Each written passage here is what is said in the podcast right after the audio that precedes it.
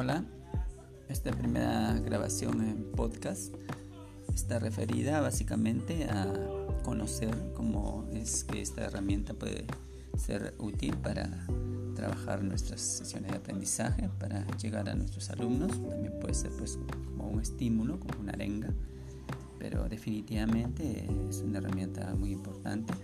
Esperemos eh, aprenderla completamente para darle eh, un buen uso.